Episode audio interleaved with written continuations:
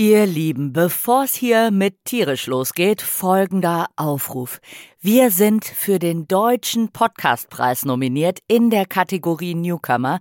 Wir sind mega aufgeregt und das Ganze ist ein Publikumspreis. Also wir zählen auf euch, dass ihr uns ein bisschen Liebe und vor allem eure Stimme dalasst. Und das könnt ihr tun unter dem Link, den wir in die Show Notes von der Schimpansenfolge, also Folge 46 tun. Da müsst ihr nur draufklicken, zwei Klicks und ihr habt eure Stimme für uns dagelassen und wir freuen uns riesig. Oder ihr geht auf die Seite vom Deutschen Podcastpreis, da könnt ihr euch auch durchklickern, ist aber ein bisschen hampeliger. Also einfach in der Schimpansenfolge in den Show Notes auf den Link klicken und für uns abstimmen und ewige Dankbarkeit sei euch garantiert. So, und jetzt geht's los mit tierisch. Wo ist jetzt die Musik? Müsste eigentlich. Ich bin ja so aufgeregt, die Karnevalssendung. Mm, das stimmt. Wir hätten eigentlich eben noch ein bisschen Karnevalsmusik hören Nein. äh, sollen, um uns in Stimmung zu bringen. Nein. Ein dreifach tierischer Love. Herzlich willkommen zur Karnevalssendung. Heute geht es nicht darum, wie Lydia Karneval feiert, sondern wie Tiere das vielleicht machen. Aber ich will auch ein bisschen erzählen. Du darfst wie ein bisschen Karneval erzählen? feiern Und noch den Aufruf machen zum Weichtierkostüm 2024. Das brauchen wir unbedingt. Wir schauen uns an, wie verkleiden sich eigentlich Tiere? Und warum? Tierisch Der Podcast mit Frauke Fischer und Lydia Möcklinghoff, präsentiert von Weltwach.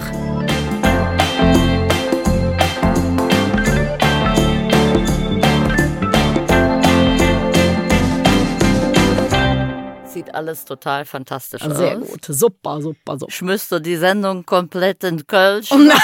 Herzlich willkommen zu.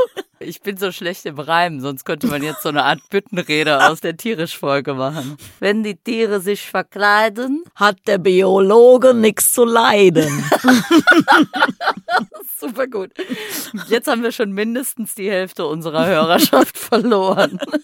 Und auch schon wieder die Hälfte der Zeit verbraucht. Ja, ich beschwere mich dann nicht, wenn wir zu lang sind. Ich suche ja immer noch das Tiergeräusch des Tages. Ich habe ein super Tiergeräusch des Tages. also ich habe auch ein Tiergeräusch, das du, du wirst es nicht mögen. Oh nein, eine Rosine. Eine sprechende Rosine. eine Rosine, eine rote Beete in eine Rosine gewickelt als Tiergeräusch. Als Spargel verkleidet. Super dumm. Moment. So, jetzt hier. Wir Ja. beginnen äh, mit meinem Tiergeräusch des Tages. Ich bin hochkonzentriert, höre aber nichts. Ja. Der Zugkütt, oder wie man da sagt. Oder? Das handelt sich um den Kölner Karnevalszug. Ja, Ja, das höre ich. das ist richtig gut erraten. Es ist auch richtig der Kölner Karneval. Habe ich gehört, habe ich gehört. Ich hatte erst einen Moment gedacht, ist das vielleicht Mainz? Aber dann habe ich gedacht, nee, nee, klar, es ist Köln. Es ist Köln. Hier herrscht schon helle Aufruhr, dass jetzt Karneval ist. Man muss ja wissen, das ist so eine, so eine kleine Volksbewegung hier. Da müssen alle verkleidet sein. Bei mir in der Bank waren letztes Karneval alle als berühmte Räuber verkleidet. Das fand ich wirklich gut, so als die Panzerknacker und Räuber Hotzenplotz und irgendwelche Piraten und so. Das fand ich sehr, Sehr gut. vertrauenserweckend. Also ich bin mir auch noch nicht so ganz sicher, als was ich mich jetzt verkleiden soll. Machen wir eigentlich einen Mode-Podcast oder geht es um Tiere? Die Übergänge sind fließend. Also man Das muss stimmt. sagen, heute geht's viel um Mode. Das ist richtig. Das also ist richtig. um fancy Verkleidung und so, aber ich muss erstmal mit das Thema meiner Verkleidung. Ich dachte eigentlich, ich wärme irgendwas aus den letzten Jahren auf, aber jetzt haben wir ja die Weichtierwahl 2024, die wir ganz weit nach vorne bringen wollen. Und jetzt überlege ich, ob ich mich als Weichtier. Ich habe noch so ein Schneckenhaus im Keller liegen Ja. von einer Schneckenverkleidung. Also ich würde das dringend empfehlen, dass du dich als Weichtier verkleidest. Vielleicht Ja. sogar als Weichtier des Jahres. Ja, aber leider, die Wahl des Weichtier des Jahres, wie wir alle wissen, geht ja erst etwas später im Jahr vonstatten.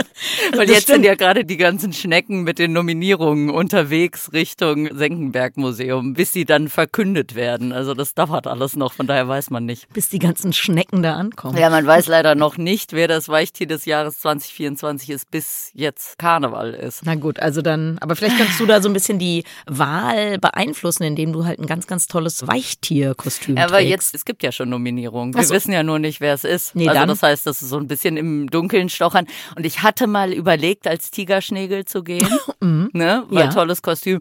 Aber dann habe ich gedacht, also mit so einem blauen Penis an meiner rechten Kopfhälfte, der ein Drittel meiner Körperlänge einnimmt, möchte ich eigentlich nicht so gerne durch Okay, den Karneval. kann gehen. ich verstehen. Habe ich mich dagegen entschieden.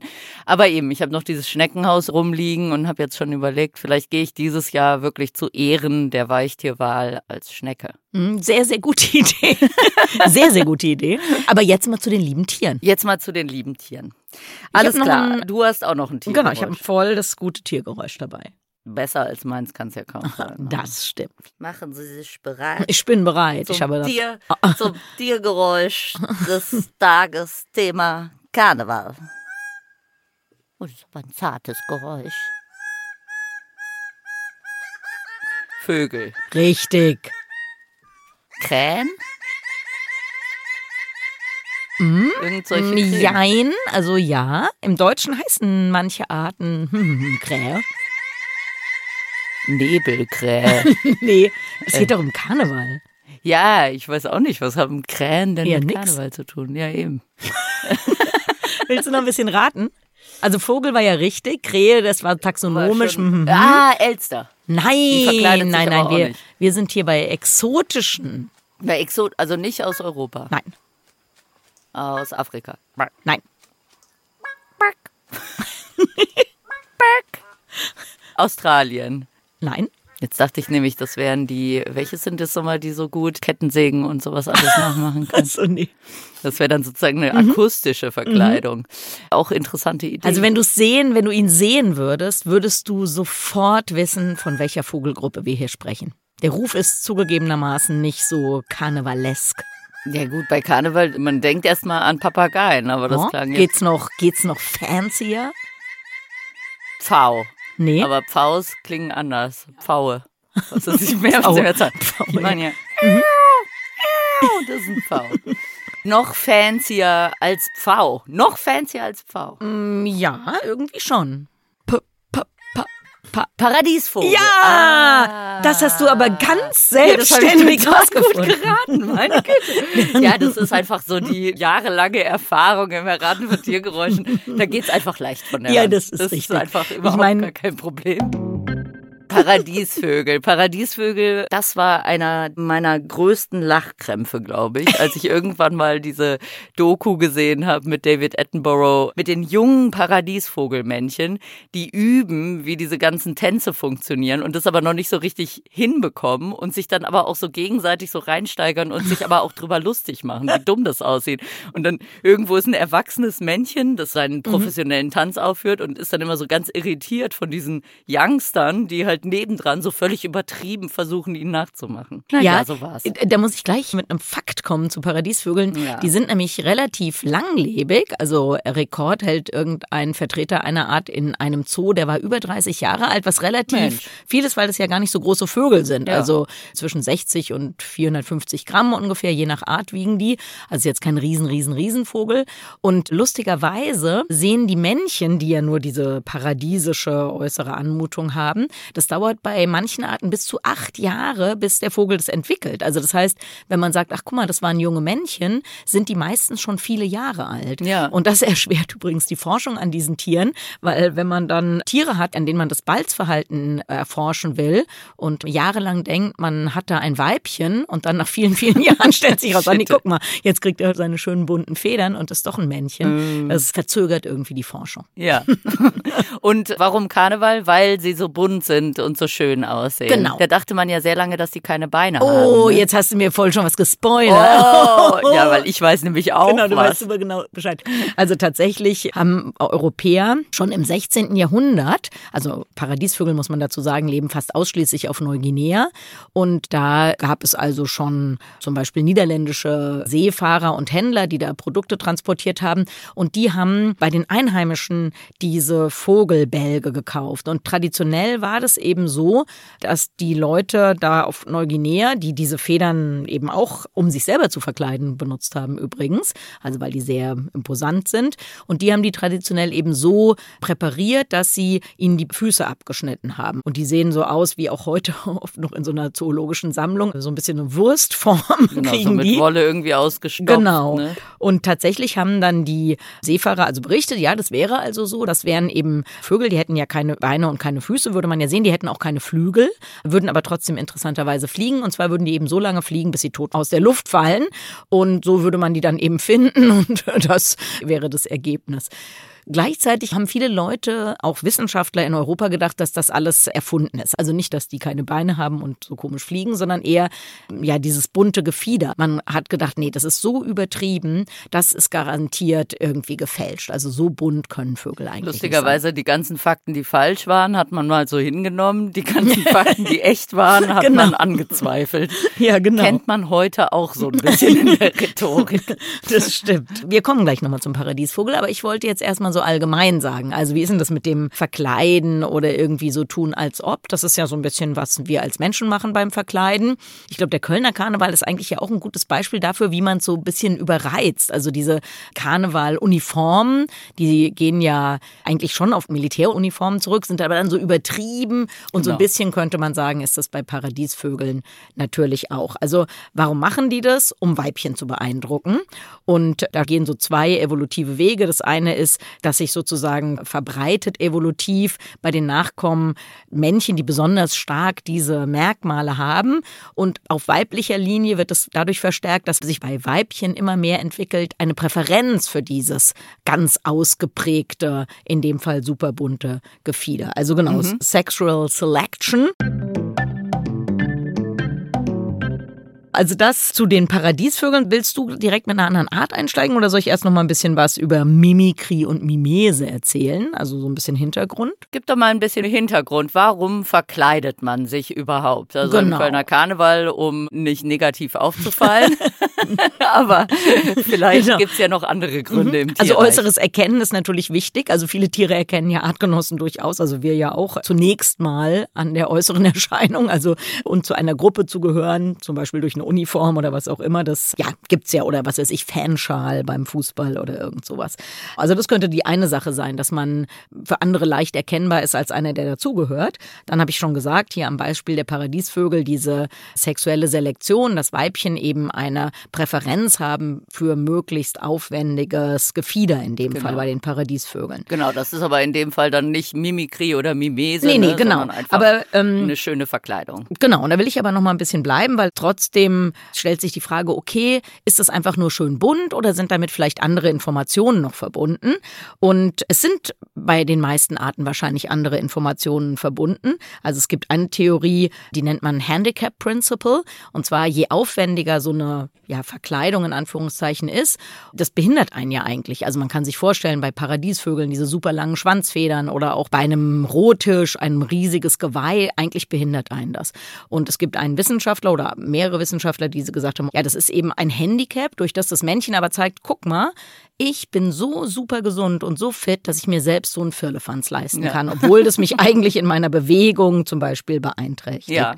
Das andere, die finde ich eigentlich auch ziemlich cool, die Theorie ist, dass man sich solche aufwendigen Dinge wahrscheinlich nur leisten kann, wenn man eben nicht krank oder parasitiert ist. Und diese Theorie heißt die Bright Male Hypothesis, also das glänzende Männchen so ungefähr.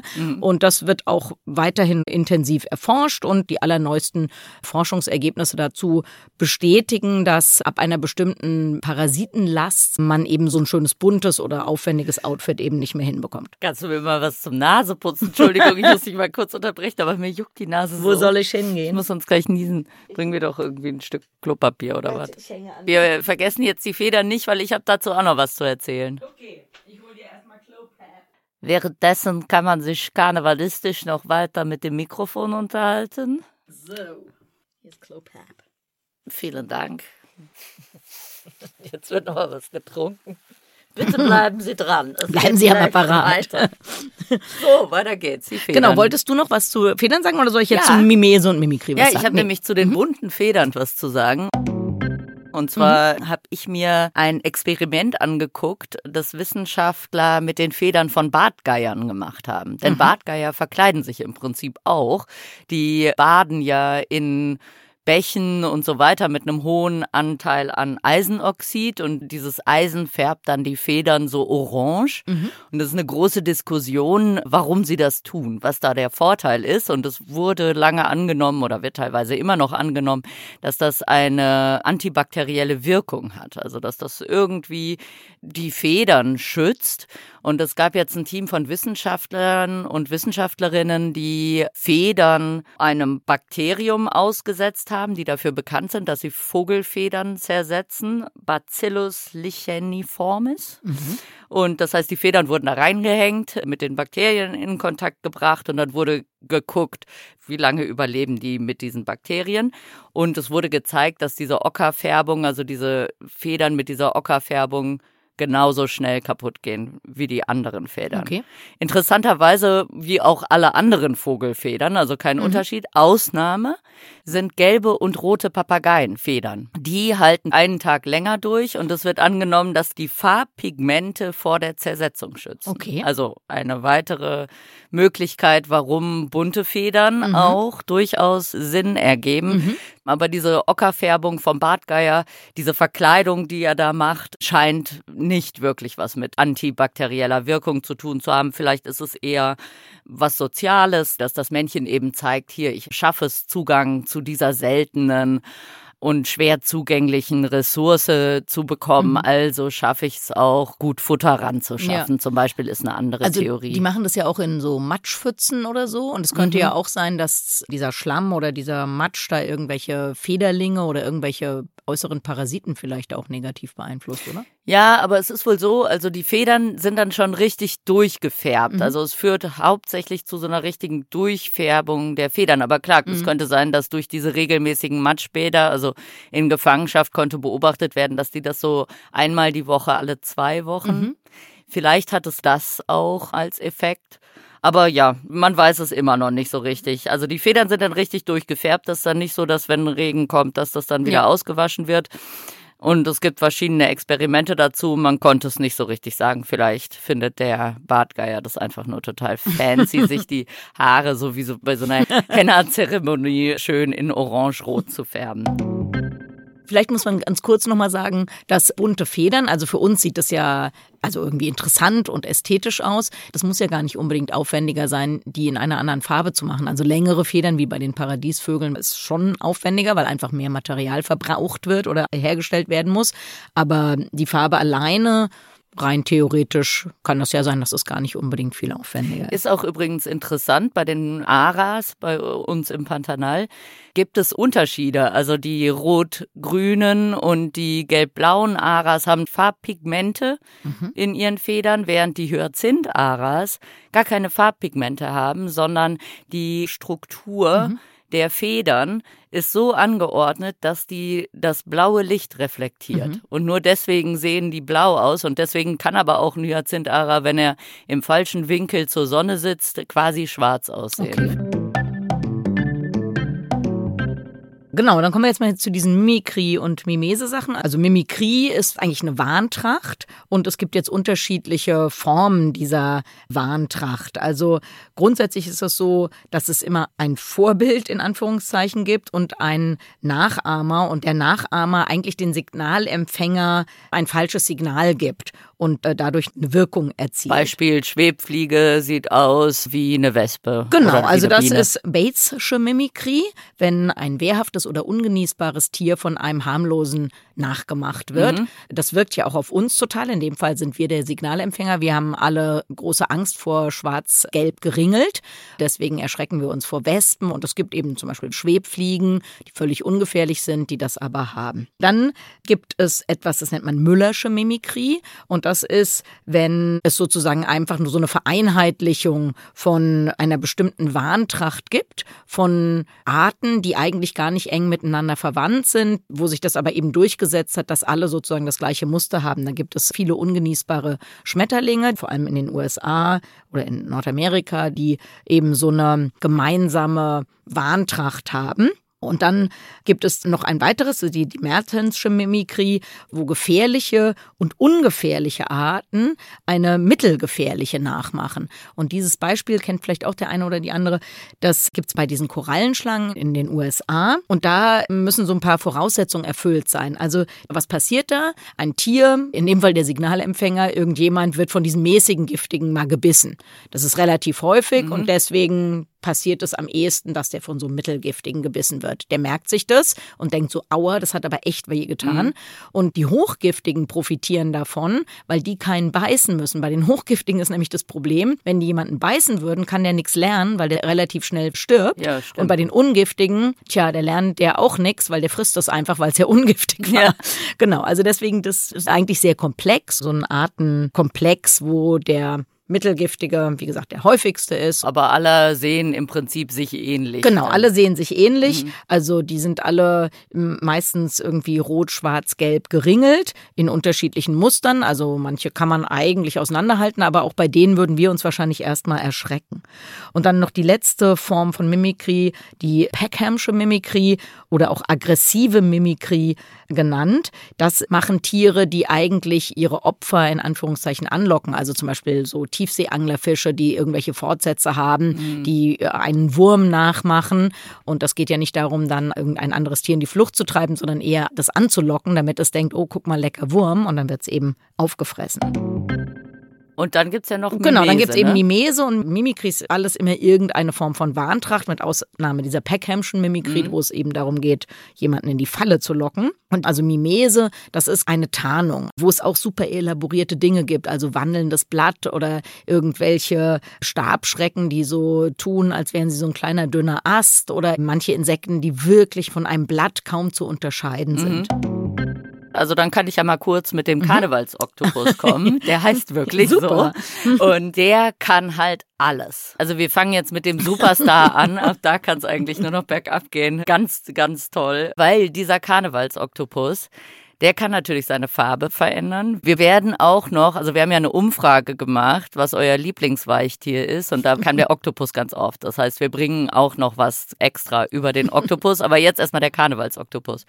Der kann seine Farbe anpassen, was ja schon so ein bisschen karnevalistisch ist, aber der kann sich auch in die Form von anderen Tieren begeben. Also total abgefahren. Der kann sich zum Beispiel ganz flach machen, alle Tentakel aneinander legen. Dann sieht er aus wie eine Flunde und macht sich dann auch so Sandfarben und bewegt sich auch genauso. Das finde ich halt das Geile. Der ja. kann so richtig die Bewegungen der Tiere nachmachen, wie eine Flunder auf dem Grund. Wenn er dann ins freie Wasser schwimmen will, dann will er natürlich auch nicht Fressfeinden ausgesetzt sein. Dann verändert er seine Form und bringt sich in die Form von einem Feuerfisch. Die leben in Indonesien, die Karnevals Oktopoden, genauso wie die Feuerfische, ne, super giftige, unangenehme Fische, die kein Mensch jagt oder kein Fisch mhm. jagt.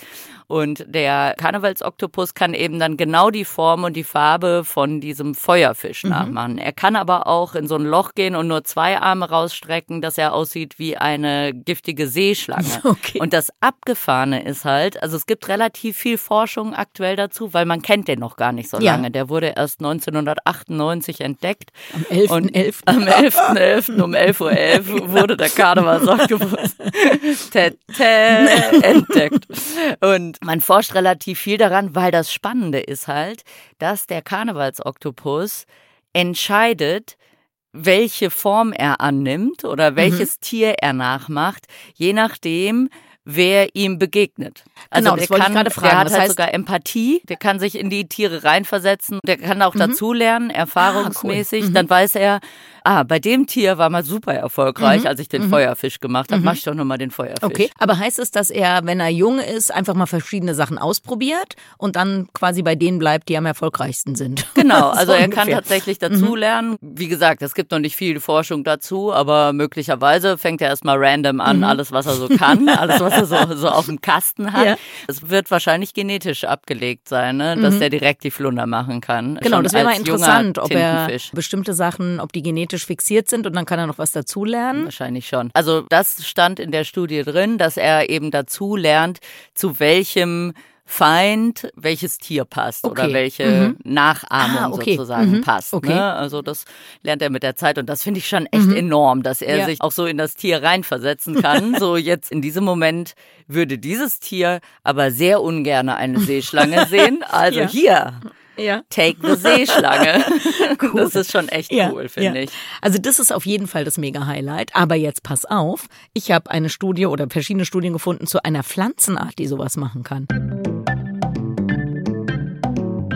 Das ist völlig verrückt und das ist auch noch überhaupt nicht erforscht. Es gibt einen Riesenstreit unter Wissenschaftlern, weil ein paar haben gesagt, sie hätten es rausgefunden und sie glauben, dass die Pflanze Augen hat. Das klingt ja ein bisschen merkwürdig. Ja. Bocchila trifoliolata heißt die, hat gar keinen deutschen Namen und ist so eine Kletterpflanze und tatsächlich gestaltet die ihre Blätter entsprechend der Pflanze, an der sie sich emporrankt und zwar ohne, dass sie diese Blätter berührt haben muss. Und jetzt weiß man überhaupt nicht, wie sie das macht und der wissenschaftliche Streit, da geht es darum, dass Wissenschaftler gesagt haben, okay, sie hätten das ausprobiert. Also weil eine Theorie war, dass die Wirtspflanze oder diese, an der sie entlang hangelt, dass die irgendwelche ja, Duftstoffe sozusagen aussendet und dann diese Boquila trifoliolata daran erkennt, was sie machen muss. Aber die haben Versuche gemacht mit Plastikpflanzen und die hat auch diese Form von diesen Plastikpflanzen nachgebildet. Wie Also verrückt. genau, allerdings ähm, haben dann andere Wissenschaftler gesagt, das sei nicht richtig wissenschaftlich gewesen, die hätten da zu wenig Experimente gemacht und es wäre nicht eindeutig genug. Okay.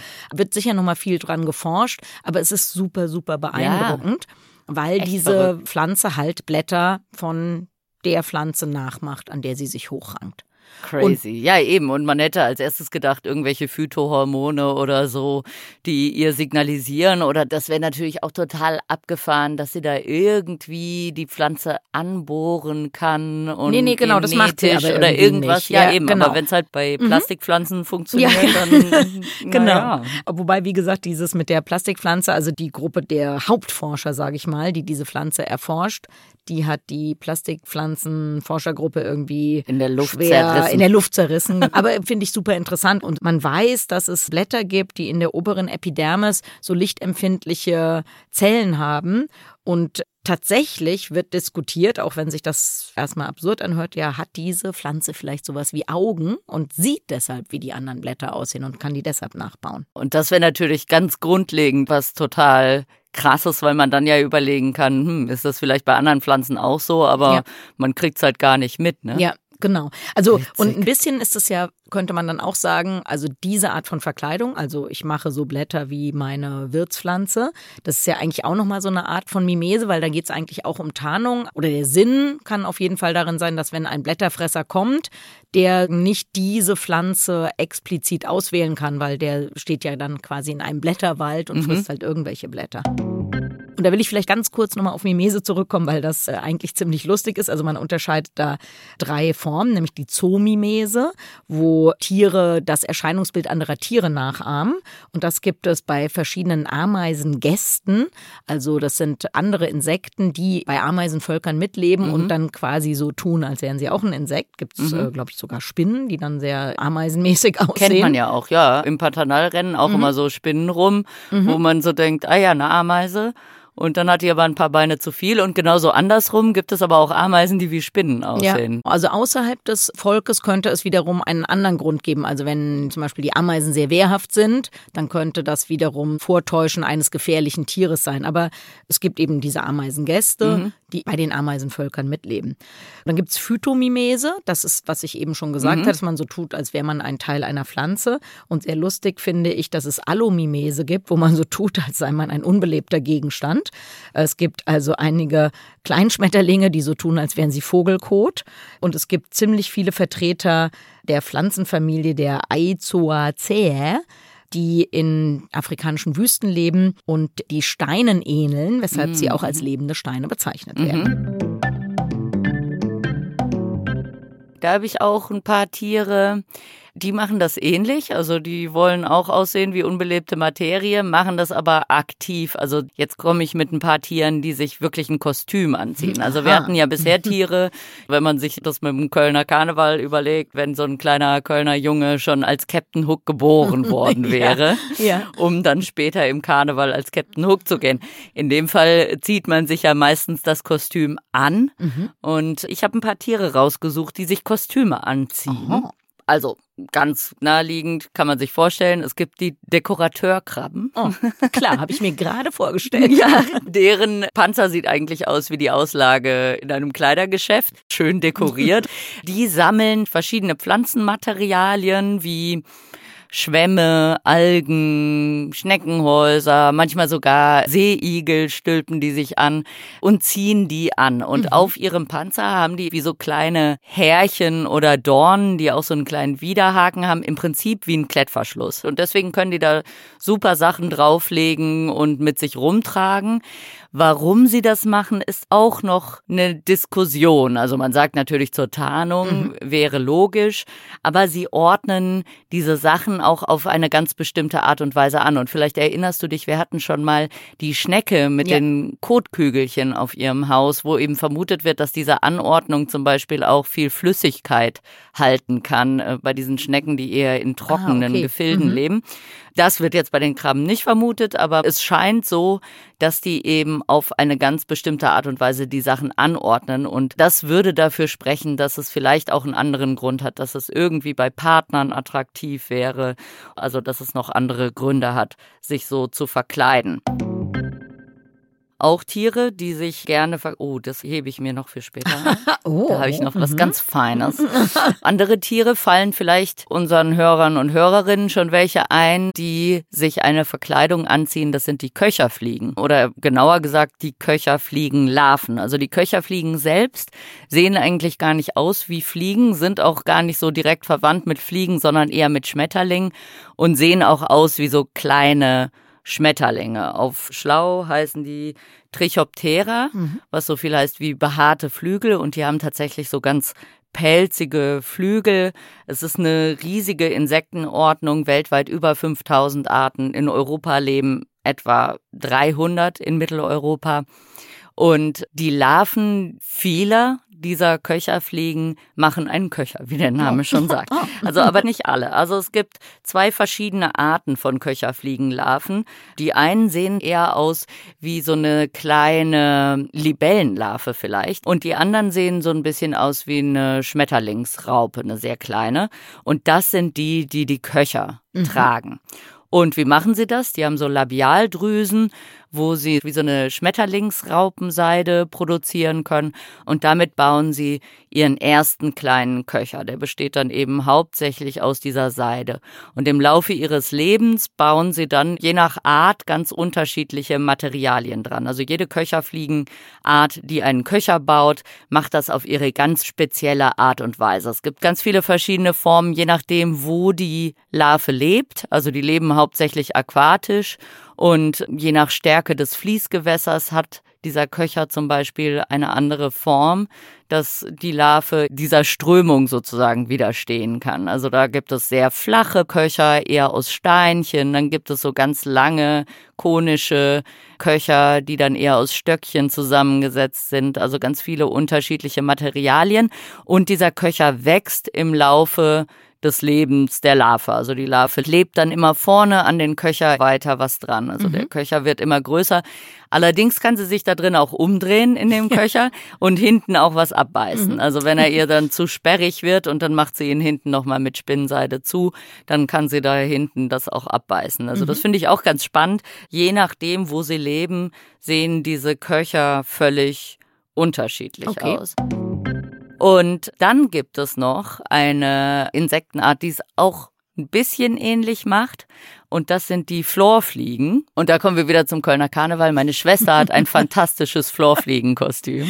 Oh. Was, Florfliegen ja unglaubliche Nützlinge, muss man mal so sagen. ja. Also vor allem die Larven, die heißen ja auch Blattlauslöwen und ja. also so ein Blattlauslöwe während seiner Entwicklung zum adulten Tier frisst der 200 bis 500 Blattläuse oder auch bis zu 10.000 Eier und Larven von Spinnenmilben. Also wahnsinnige Nützlinge. Mhm. Und was einige dieser Florfliegenlarven machen, also nicht von allen Arten, aber von vielen, die saugen diese Blattläuse aus.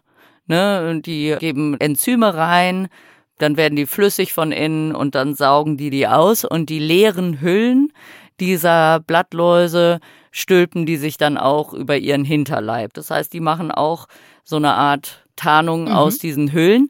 Und das Abgefahrene ist, jetzt hat man im Bernstein eine Florfliegenlarve gefunden, die das auch schon gemacht hat, okay. vor 110 Millionen Jahren. Also wow. das ist eine ganz alte Form der Tarnung, was die machen. Und diese Florfliegenlarve sah total abgefahren aus, konnte man dann eben sehen in diesem Bernstein-Ding. Die hatte ganz, ganz lange Fortsätze an ihrem Körper, die im ja. Prinzip aussehen wie Zweige. Mhm. Also ich musste erst mal dran denken, es gibt ja auch so Pilze, die so aus so Insekten ja. wachsen. So ein bisschen sieht das aus, aber ja. es gehört zu dieser Larve so weite Fortsätze länger als der Körper. Im Prinzip sieht diese Larve selbst schon aus wie so ein Busch. Und das ist die Halterung für Pflanzenmaterialien und so weiter, wie so ein Müllkorb eigentlich. Wirft die dann oben einfach alles rein, was so reinkommt. Und es wurden dann hauptsächlich die Trichome von einer bestimmten Farnart gefunden. Okay. Also so kleine Härchen. Mhm. Und das könnte eben eine sehr alte Form der Symbiose sein zwischen diesem Farn, das es halt gar nicht mehr gibt, und dieser Larve, die es halt gar nicht mehr gibt. Dass die Larve sozusagen das Farn verteidigt hat vor Schädlingen und sich gleichzeitig äh, gut tarnen konnte mit den Härchen von diesem Farn.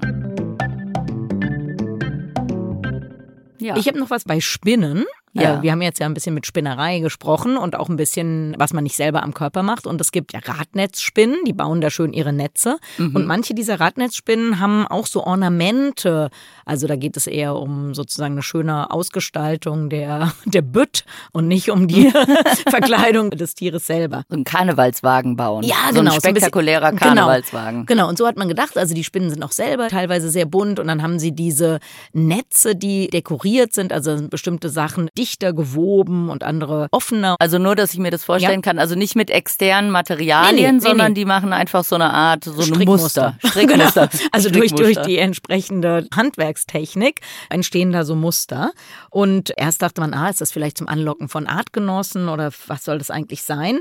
Und jetzt weiß man, nee, was wir gar nicht sehen können, ist, dass damit auch sozusagen ein ultraviolettes Muster verbunden ist. Mm. Und der Signalempfänger, der gewünschte, sind bestimmt bestimmte Bienen, die die gleichen Muster sozusagen auf besuchten Blüten erkennen. Also das heißt, die Spinnen machen Muster nach, die die Bienen dann blöderweise mit Blüten verwechseln. Also das heißt, wo man so denkt, ach guck mal, das sieht aber hübsch aus, ist eigentlich eine tödliche Falle, mhm. in dem Fall für Bienen. Aber auch schöne Vorstellung, dass es dann so ein Burda für diese Spinnen gibt, wo es dann dieses bestimmte Strickmuster irgendwie so, ach Mensch, ich nehme mal hier noch dieses Strickmuster, dann bekomme ich noch eine neue neue Bienenart angelockt. Stimmt. Dann gibt's auch so Häkelkreise so genau. von den Spinnen, wo so bestimmte Strickmuster geübt werden und so. Toll. Also ich habe noch eine Geschichte. Das finde ich total toll. Ja. Und ich mache ja für die Radiosendung von der Maus regelmäßig die Kackgeschichten, ja. wie ich hier ja schon öfters erzählt habe. Und das ist ein Thema, das ich seit vielen Jahren machen will aber niemand hat diese Tiere. Deswegen ja. kann ich es irgendwie nicht machen, weil eigentlich bei der Maus möchten wir ja immer die Tiere besuchen ja. und die Forscher besuchen, dass es dann nicht nur so ein trockenes Interview ist. Also falls irgendjemand hier gerade zuhört und weiß, wer Blattkäfer zu Hause hat, deren Larven ein Fäkalschild machen, der melde sich bitte bei mir. Ein Fäkalschild muss man sich vorstellen, wie so ein kleines Demoschild, was hochgehalten wird. Achtung, ja, hier Kacke. Ja, zum Teil. Blattkäferlarven machen sich Schilde aus Kacke. Mhm, also ähm, Schilde und nicht Schilder. Ja, machen sich Schilde mhm. aus Kacke. Mhm. Die können ganz unterschiedlich aussehen. Also es gibt Larven, die haben dann so ein bewegliches Hinterteil und machen dann ans Ende des Hinterteils, akkumuliert quasi die Kacke und fällt nicht ab. Dann haben die wie so ein, es sieht so ein bisschen aus wie so ein Fächer aus Straußenfedern oder so, aber es ist Kacke. Und das können die dann wie so eine Markise über sich legen. Oder hochklappen, mhm. dann eben wirklich wie so ein Schild. Also mhm. es gibt diese Arten, es gibt aber auch welche, die schmieren sich einfach die Kacke auf den Rücken. Die fällt dann auch wieder runter und dann schmieren sie neue mhm. drauf. Also ganz mhm. unterschiedlich. Dann gibt es auch Blattkäfermütter, die bauen um jedes einzelne Ei eine Hülle aus Kot. Das Ganze soll natürlich der Feindbekämpfung mhm, äh, mhm. dienen, weil finden wohl die Feinde der Käfer auch nicht so lecker, wenn ja. da irgendwie alles voller Kacke ist. Und die baut um jede einzelne Eihülle so ein Kackschild. Und wenn die Larve dann schlüpft, stülpt sie sich das direkt über mhm. und ah, läuft damit rum und cool. kann das dann auch erweitern, ähnlich ja. wie die Köcherfliegenlarve. Also quasi der Calimero mit dem Kacksombrero ist es dann. Und dann ist aber, dann wird's halt noch viel abgefahrener. No. Ja, weil ja. wenn jetzt ein Feind kommt, dann können diese Larven mit diesem beweglichen Kackschild hinten, die mhm. eben das so hochfächern können, ja die gruppieren sich dann ähnlich wie so eine Bisonherde in so einem Kreis ja. mit den Kackschilden außen und können die dann auch synchronisiert bewegen. Und in diesem Kackschildkreis sind die jüngeren Larven, die noch keine so großen Kackschilde haben. Ja. ja. Also und das ist wirklich eine wissenschaftliche Studie. Ich lege es ja. in die Show. ja. Und teilweise, wenn dann noch so eine kleine Larve draußen rumkrabbelt, dann kommt die Mutter und jagt die in Aha. den Kackschildzirkel mhm. der größeren Larven mhm. rein. Also wirklich wie so Bisonherden. Kackschild Zirkel muss ich an dreifachen Wortwert bei Scrabble denken. Echt ein gutes Wort. Und das würde dir wieder keiner glauben. Dann gibt es wieder abendfüllende ja, Diskussionen. Genau. Dabei Kackschildzirkel. Kackschildzirkel, völlig klar. Hallo, nein. das machen doch die Blattkäferlarven. Genau. Was geht denn mit euch ab? Ja, ja, aber ich weiß schon, wie dann äh, stundenlange Diskussionen folgen. Aber finde ich toll. Das ist total toll. Also ich wollte jetzt nicht unbedingt als Blattkäferlarve mit Kackschild durch den Kölner Karneval gehen, mhm. aber trotzdem tolle Verkleidung. Unbedingt. Props. Genau.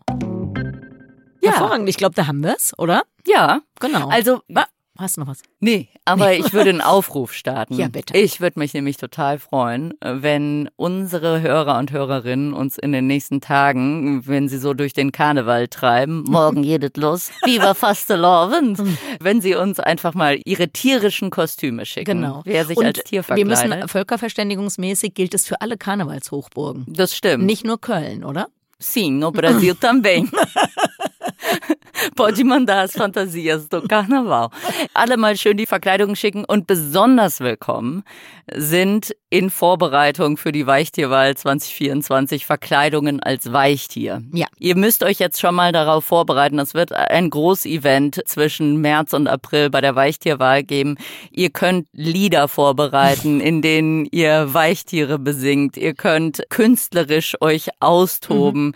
Wir werden das alles dann im März und im April sammeln und zur großen, großen Weichtiersause zusammenstricken. Also bereitet euch schon mal vor, ein guter Start ist ein Kostüm als ein Weichtier, finde ich. Unbedingt. Und außerdem bitte weiterhin unserem Podcast folgen unseren Podcast abonnieren, drückt unseren schön, Podcast liken, unseren Podcast liken, drückt schön bei Spotify auf das kleine Glöckchen, dann wird euch Bescheid gesagt, wenn es was Neues gibt und vor allem erzählt weiter, dass das hier ein ganz großartiger Podcast ist, dann freuen wir uns. Auf jeden Fall. In dem Sinne ein dreifach tierisch Alaf. Hello. ja, ja Alaf, genau. Hello, was, muss, was gibt's noch? Du bist totaler Karnevalsmuffel, ne?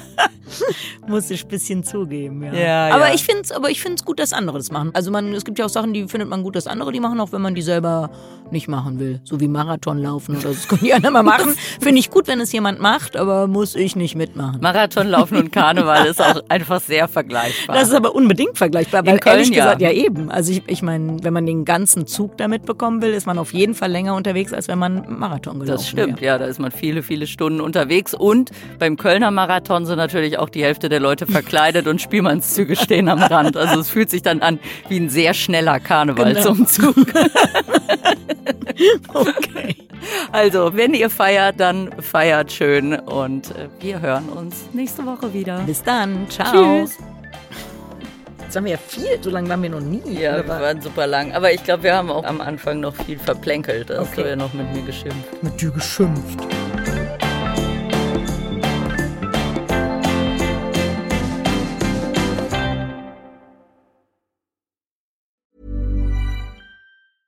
Mom deserves the best, and there's no better place to shop for Mother's Day than Whole Foods Market. They're your destination for unbeatable savings, from premium gifts to show-stopping flowers and irresistible desserts. Start by saving 33% with Prime on all body care and candles. Then get a 15-stem bunch of tulips for just $9.99 each with Prime. Round out Mom's menu with festive rosé, irresistible berry chantilly cake, and more special treats. Come celebrate Mother's Day at Whole Foods Market.